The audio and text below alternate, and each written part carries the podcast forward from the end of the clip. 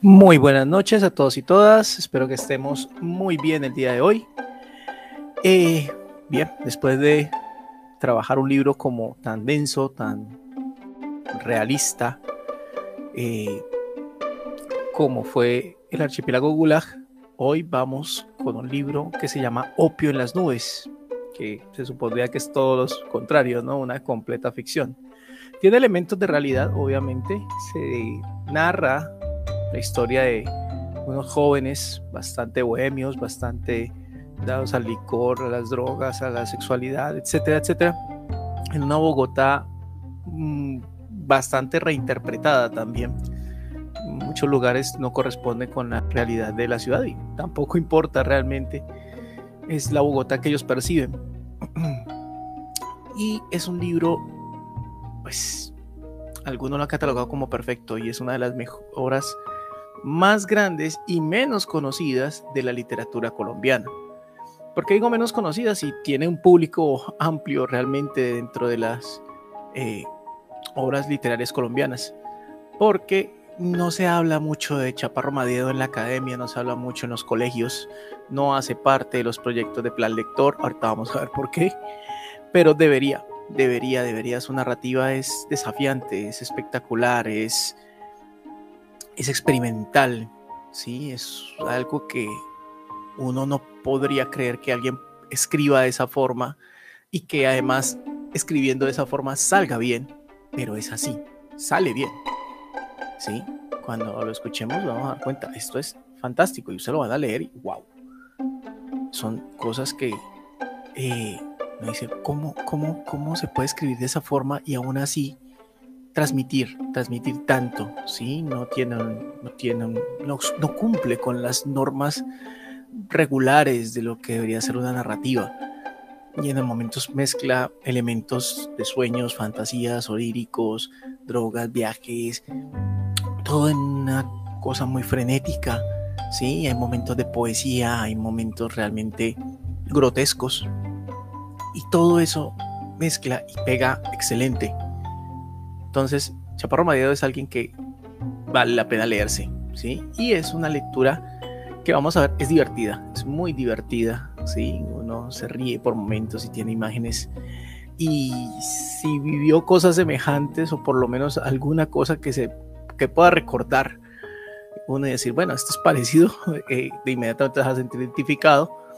Y si no, vas a desear haber vivido alguna experiencia similar, ¿sí? Entonces, por último, decirles que el libro está contado como una novela de amor, básicamente, pero no es la típica novela de amor.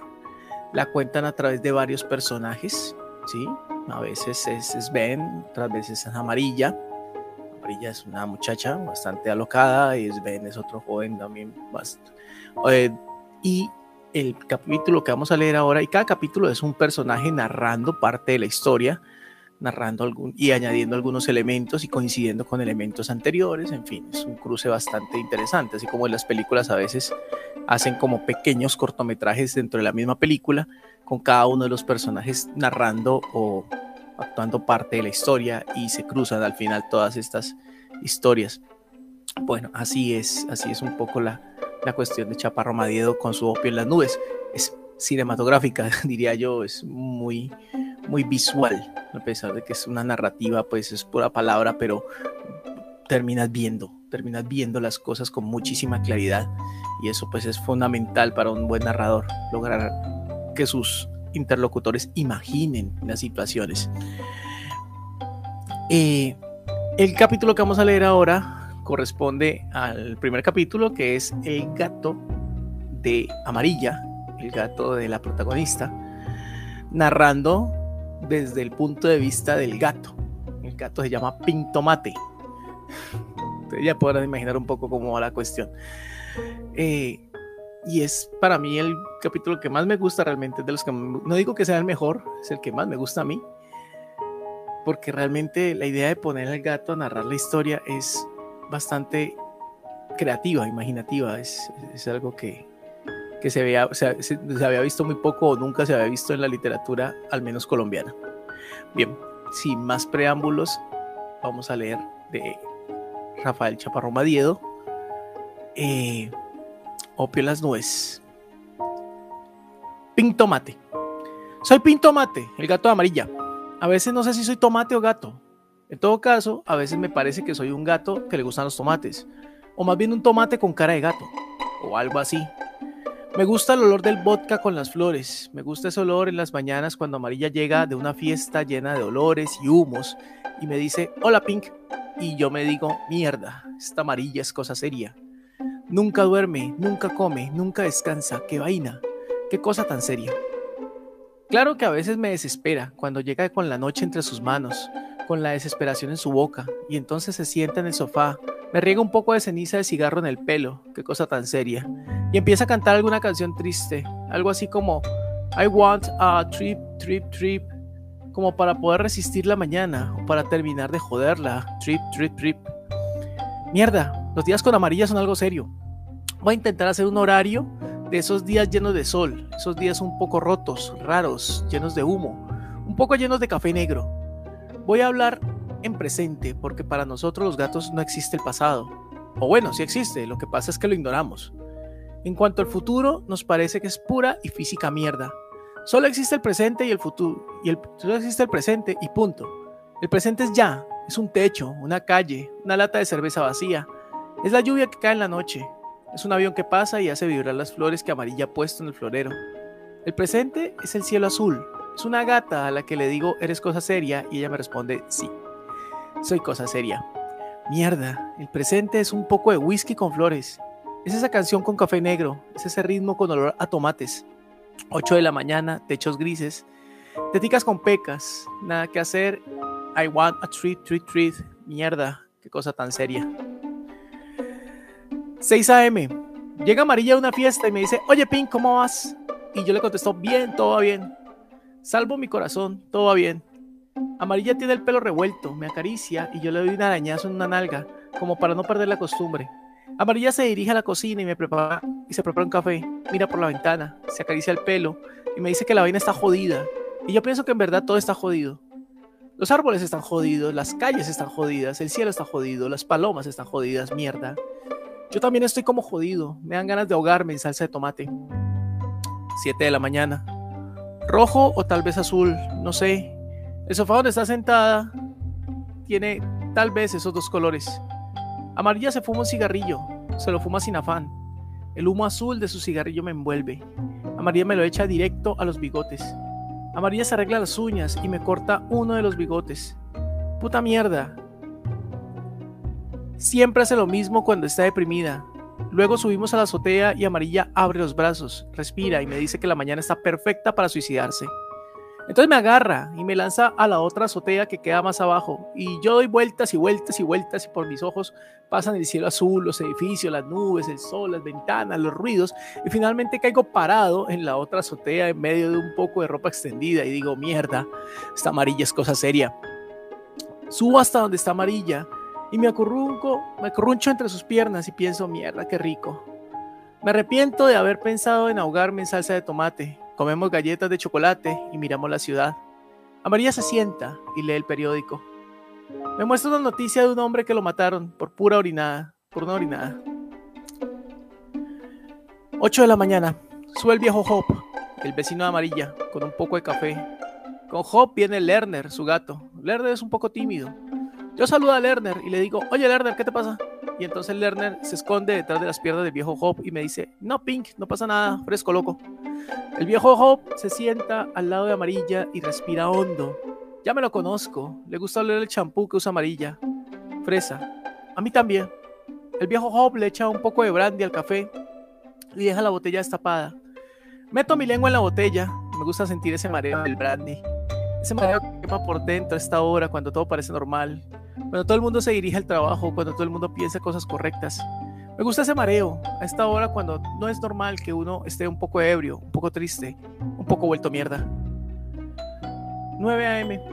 Bajamos, estoy mareado por el brandy, ebrio.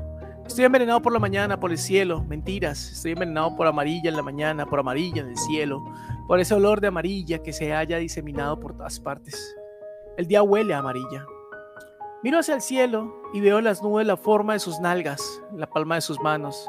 Veo los árboles y el ruido de las hojas que me dicen, oye gato marica, Pon atención, te habla amarilla. Mierda, qué cosa tan seria. Trip, trip, trip.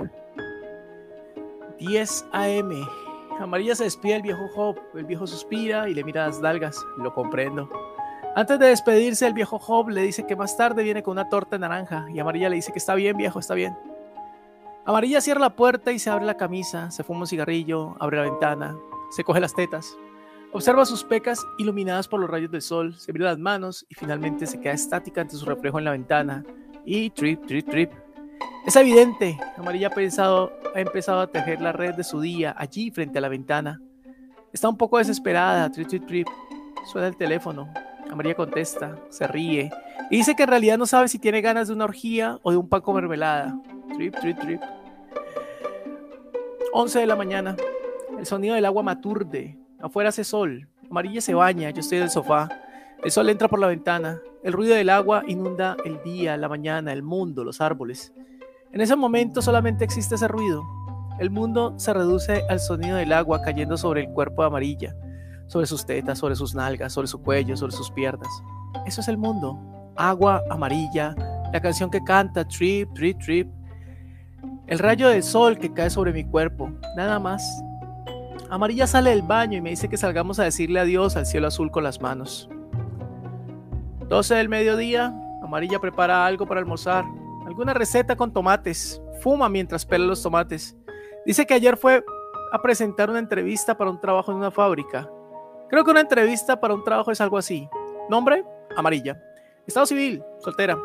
Religión, ninguna conocida. Alguna vez intentó ser Hare Krishna, pero la cogieron comiendo una hamburguesa grasienta y la expulsaron. Luego se había leído parte del libro de los Vedas. Después intentó ser vegetariana. Tampoco funcionó. Por último se metió en una liga que defendía a las ballenas. Hasta donde sabía, su madre la bautizó. También hizo la primera comunión en la iglesia de Jesucristo Obrero. Sexo. Perdió la virginidad en el asiento trasero de un viejo Ford en una noche de verano. Dirección, Avenida Blanchot. Enfermedades, las de la niñez y alguna que otra infección pasajera, sin importancia. Experiencia laboral, mesera de bar, acomodadora en cine, alguna vez vendió lotería, traductora. Estudios. Empezó a estudiar de noche inglés y computación, pero le echaron a mitad de semestre porque un malparido profesor se lo pidió. Idiomas. Algo de inglés. Se sabía toda la canción Copacabana de Barry Manilow. Comemos en silencio. Amarilla me dice que tiene ganas de hacer una siesta porque siempre que duerme a esa hora sueña con barquitos de papel en la mitad de un cielo azulito. Pienso en sus nalguitas rosadas. Trip, trip, trip. Una de la tarde, Amarilla estaba dormida. De pronto suena el ding dong del timbre. Mierda, debe ser el viejo Job. Otra vez, ding dong. Mierda, qué viejo tan insistente. Ding dong. El viejo Job se sienta junto a la puerta y empieza a comerse la torta de naranja. Le da un poco a Lerner, el gato tímido. Salgo por una ventana y me acerco lentamente. El viejo Job me ofrece un poco de torta, pero yo la rechazo. Mierda, qué cosa tan seria. Le digo a Lerner que qué le pasa, que qué se cree, que más bien nos vayamos a cazar raticas como debe ser. Lerner se avergüenza y me dice, claro, Pink. A las 2 pm Amarilla se despierta, estoy junto a ella. Amarilla se dirige al comedor y se sirve un poco de whisky. Suena el teléfono y Amarilla contesta. Se ríe y dice que en verdad haga lo que se le dé la puta gana. Entonces me acaricia y me dice que me va a llevar al hipódromo para que conozca los caballos. La veo y, piensa que y pienso que en verdad haga lo que se le dé la puta gana conmigo. Trip, trip, trip. Salimos a un parque. La tarde está un poco triste, un poco rota, un poco difusa. El cielo está gris y es un poco de frío. A María me dice que tiene ganas de tomarse una fotografía en un día triste. A María se sienta bajo un árbol y saca su botella de whisky y yo le lamo la palma lentamente sin afán. Nuestro árbol es grande e inspira confianza. A los pocos minutos, una sirena interrumpe la calma del parque. Mierda. Unos árboles más allá, una mujer que se trata de ahorcar. La policía llega a tiempo e impide que la mujer se ahorque. Claro, la policía siempre se tira todo. Esa mujer ahorcada hubiera, hubiera completado lo que le faltaba este día para ser más triste. Trip, trip, trip. 4 pm. Llega Sven. Un individuo que huele a tigre fatigado. Le da un beso amarilla en la boca. En la mitad de los dientes. Y mierda, Pienso que este par se quieren. Sven dice que el próximo sábado la va a llevar al hipódromo y va a apostar por Escarabajo, que Escarabajo lo va a sacar de la quiebra y le promete que se emborracharán con vodka en una tarde de sol y que irán a la playa y le comprará una pelota de colores y le dirá que la ama. Pura mierda. 5 pm. Estamos de nuevo en el apartamento de Amarilla. Sven le dice a Amarilla que los sábados son los días del amor y de los caballos. Entonces se encierran y hacen el amor. Me dan ganas de ahogarme en salsa de tomate. 6 pm. Debajo de la puerta de la alcoba amarilla empieza a salir humo. A los pocos instantes salen Amarilla y Sven desnudos. Sven se dirige a la cocina y trae un balde con agua y lo echa sobre la cama que está en llamas. Amarilla le grita a Sven que se vaya, que haga lo que se le da gana. Sven trata de, abrazarla y le dice, fresca muñeca, no ha pasado nada. Amarilla se pone a llorar y dice que tiene ganas de vomitar. Sven le dice, tranquila muñeca, vomita. Mierda, mucho trip, trip, trip. Amarilla coge la ropa de Sven y la lanza por la ventana y después empieza a lanzarle vasos a Sven. Uno, dos, tres, cuatro dos vasos. Qué cosa tan seria. Sven sale con una toalla enrollada y recoge su ropa desde allá abajo y desde allá abajo le grita a Amarilla que es una muñeca muy salvaje, como a él le gustan. Trip, trip, trip. 7 pm. Salimos de nuevo a la calle.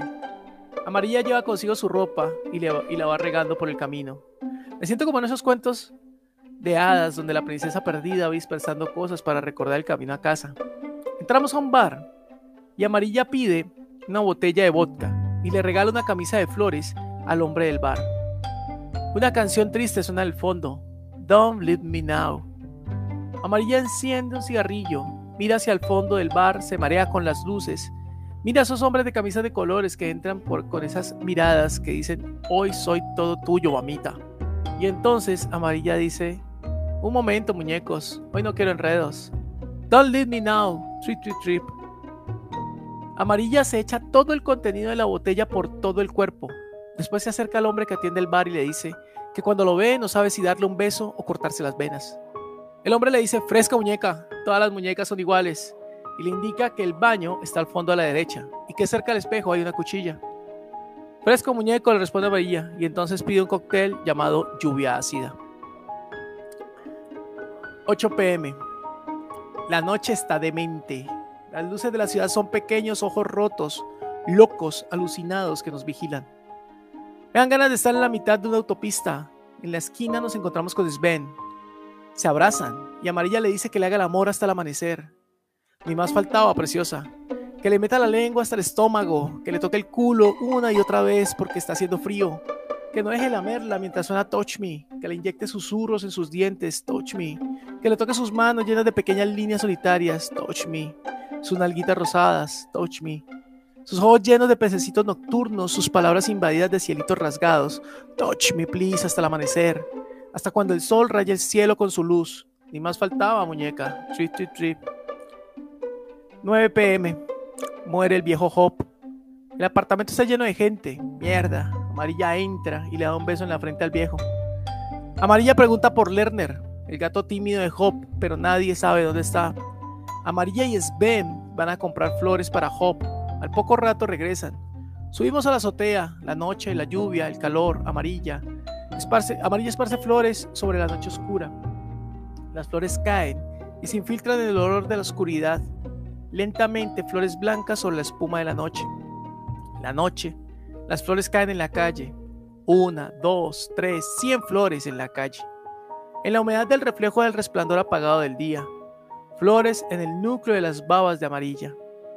La lluvia empieza a llover y las gotas de lluvia mojan la noche. Las manos, las flores en la calle. Amarilla dice que los sábados son los días de los gatos, de los caballos y de los muertos. Mierda, qué cosa tan seria. La ciudad entera está muerta. Treat, treat, treat. Flores, flores, lluvia.